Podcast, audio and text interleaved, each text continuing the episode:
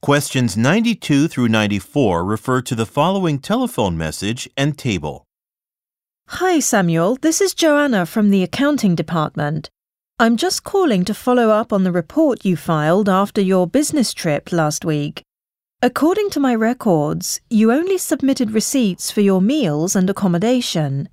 Before we can issue a reimbursement for your costs, I'll need that missing record. I require the original copy so please come by my office and give it to either myself or the office manager.